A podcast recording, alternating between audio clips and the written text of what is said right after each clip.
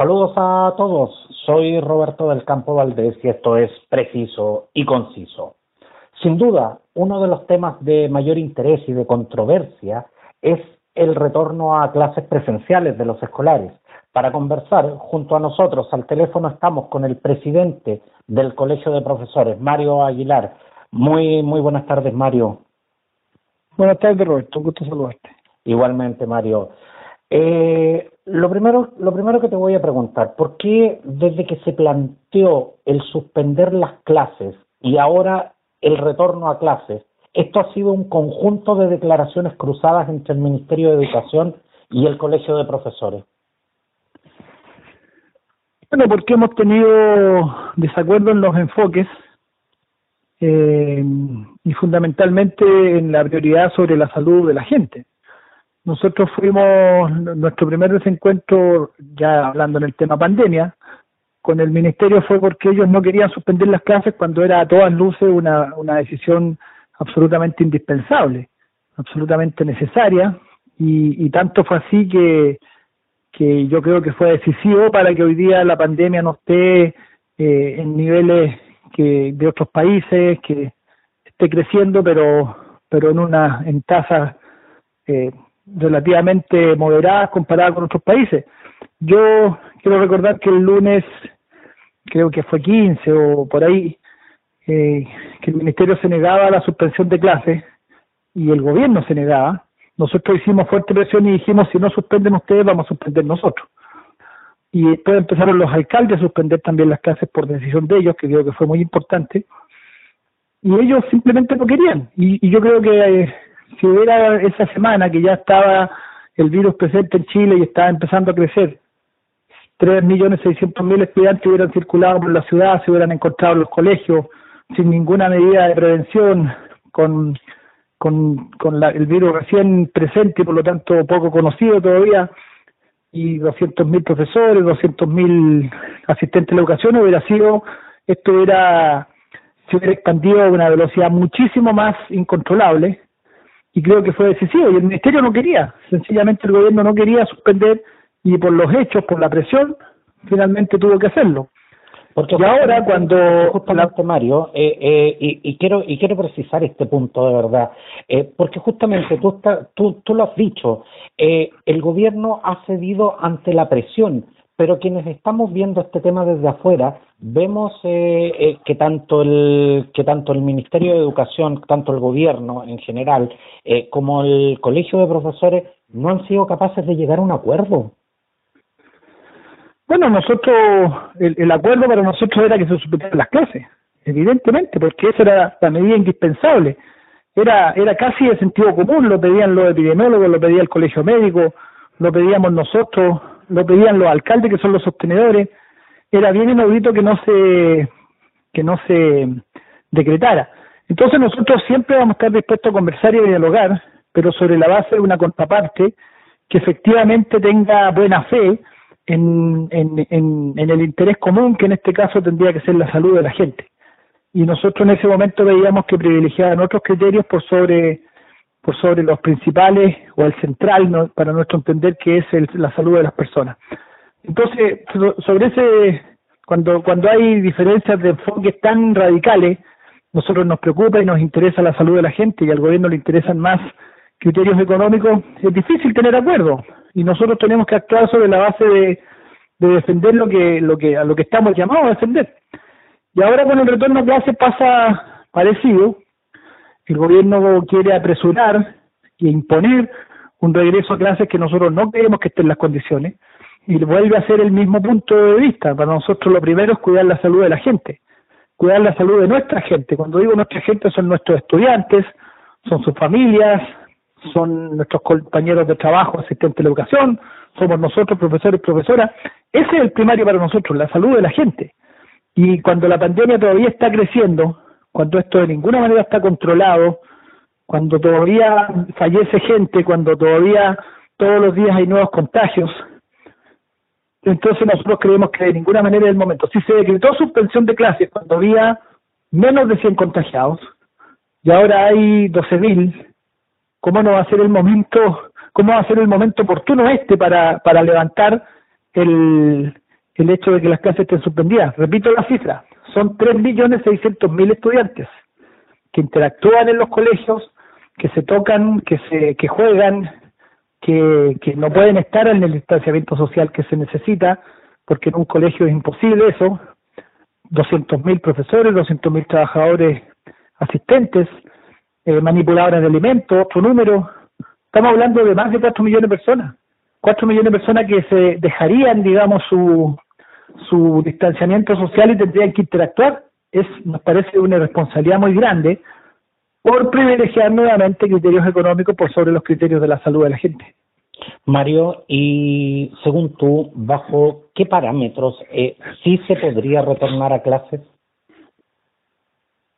Bueno, nos parece que los parámetros son, son los que han dicho los mismos epidemiólogos y, que son también algunos de sentido común. Cuando la pandemia esté controlada, esté bajando el número de contagios, cuando efectivamente veamos que esto, que esto no, no tiene posibilidades de descontrolarse, como significaría poner en movimiento hasta 4 millones de personas o más de 4 millones de personas, cuando tengamos esa certeza, cuando haya garantía de que nuestros niños no se van a contagiar y no van a después llevar el contagio a sus casas, donde en gran parte de las casas de Chile no se vive como viven los ministros.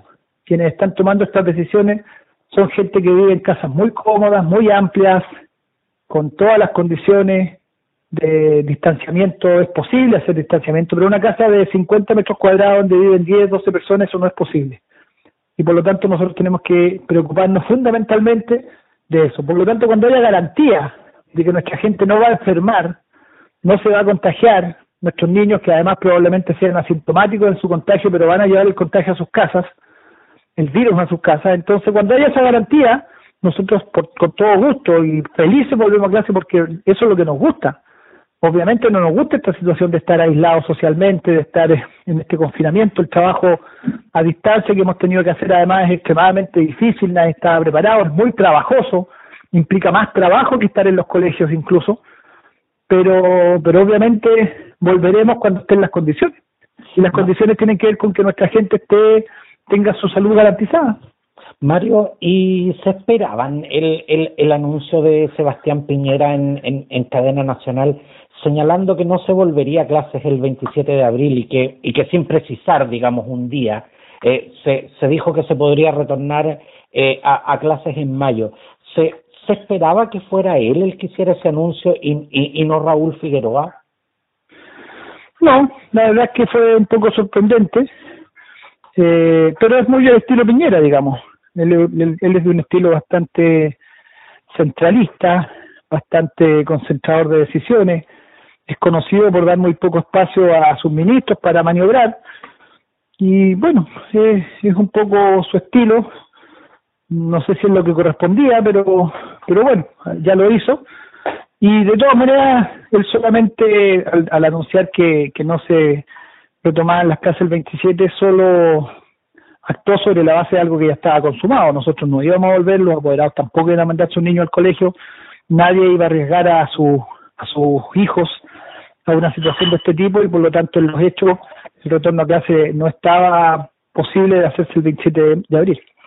Mario, llamaste eh, sobre sobre el sobre el mismo tema. Llamaste a las a las comunidades escolares a organizarse. Eh, ¿Qué significa eh, eh, organizarse? ¿A qué exactamente se está llamando, Mario? Significa que nos pongamos de acuerdo en tener criterios comunes y este criterio común es el que yo te estoy describiendo de privilegiar la salud de nuestra gente, privilegiar el cuidado, el, el cuidado y el autocuidado y apoyarnos entre nosotros. Si las autoridades no nos cuidan y pretenden imponer un retorno a clase, bueno, entonces nosotros nos tendremos que poner de para que no se vuelva a las clases. Las clases se hacen cuando hay estudiantes y cuando hay profesores. Mario, si no hay estudiantes ni profesores no puede haber clases. Mario, pero los apoderados tienen la obligación legal de enviar eh, eh, a los niños al colegio. ¿Qué pasa si no lo hacemos? ¿Y tú, Roberto, si tu hijo estuviera en situación de riesgo, lo mandarías al colegio? Te soy sincero, lo más probable que no. Ya, eso es lo que ese, ese sentido común que tú tienes de padre lo tiene, lo tiene, no sé, que por 91% según la encuesta Cadel. Y en eso, y en eso podemos, podemos estar perfectamente de acuerdo, Mario, porque eh, obviamente lo estamos, lo estamos tomando desde el punto de vista más personal. Pero como, pero como comunicador tengo la, tengo la obligación de, de, de preguntar, eh, de hacerte justamente esta pregunta, porque eh, ¿a, qué, ¿a qué sanción legal se podrían exponer eh, quienes no envíen a, a sus hijos al colegio? Yo creo que a ninguna, pero yo te voy a hablar ahora como padre. Ajá. Aun cuando me expusiera una sanción legal, eh, para mí es, primario y fundamental la salud de, mi, de mis hijos, de mi gente, por sobre eso. Como profesor, también te puedo decir que cuando tenemos que defender algo justo, eh, nosotros actuamos sobre la base de lo que nos parece justo, de lo que nos parece éticamente la postura necesaria, más que pensar en las consecuencias legales. Yo creo que no, hecho esa aclaración y eso, hecho esa precisión, yo creo que no hay mayores exposiciones porque cuando, cuando el propio Código del Trabajo señala en su artículo 184 que cuando tú ves amenazada tu salud o tu seguridad, tienes derecho como trabajador a abandonar la faena. Así lo dice explícitamente el, el Código del Trabajo. Y en este caso nosotros como profesores asistir a una eh, situación en donde no están las condiciones de seguridad garantizadas, por supuesto que tenemos derecho. Y además los padres, eh, perfectamente en función de la salud de sus hijos, que es un derecho constitucional, eh, eso prevalece por sobre una norma que eventualmente obliga a, los, a mandar a los hijos al colegio, evidentemente. Estamos hablando de una causal de fuerza mayor. Esta pregunta me la, me la hizo una auditora del, del preciso y conciso. Si los padres no desean, por seguridad, eh, eh, que, es lo que, es lo que estamos hablando por un tema de salud, eh, no desean enviar a sus hijos a clases, ¿se puede presentar un recurso de protección? Sí, eventualmente se puede. Eso es algo que nosotros no hemos descartado. Eh, pero en primer lugar nos parece que la organización ciudadana tiene tanto más fuerza que, que la parte legal. Creemos que si hay un porcentaje altísimo y creemos que así es, que está en desacuerdo con la decisión de que se retomen las clases si no está asegurada, digamos, las condiciones de salud. Eh, yo creo que eso es más potente todavía que lo, que lo legal.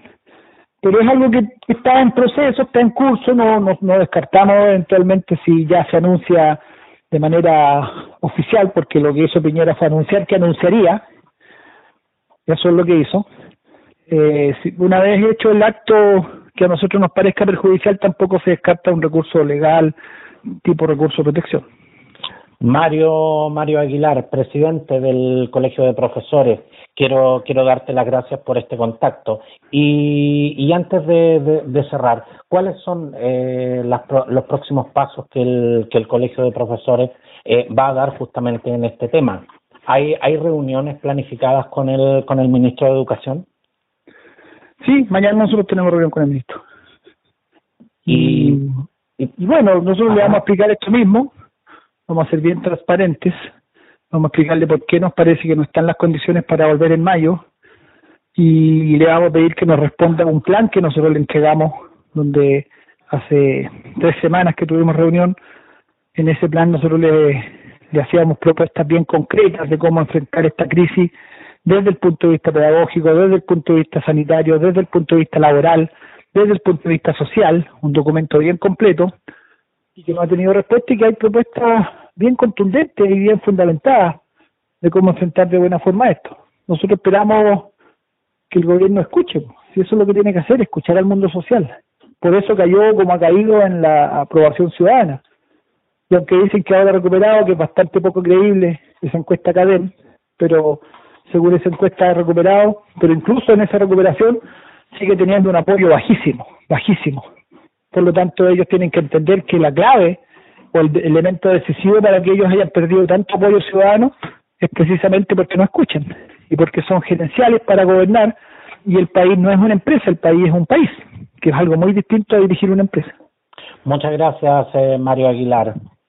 Bueno, que esté muy bien, Roberto, gracias.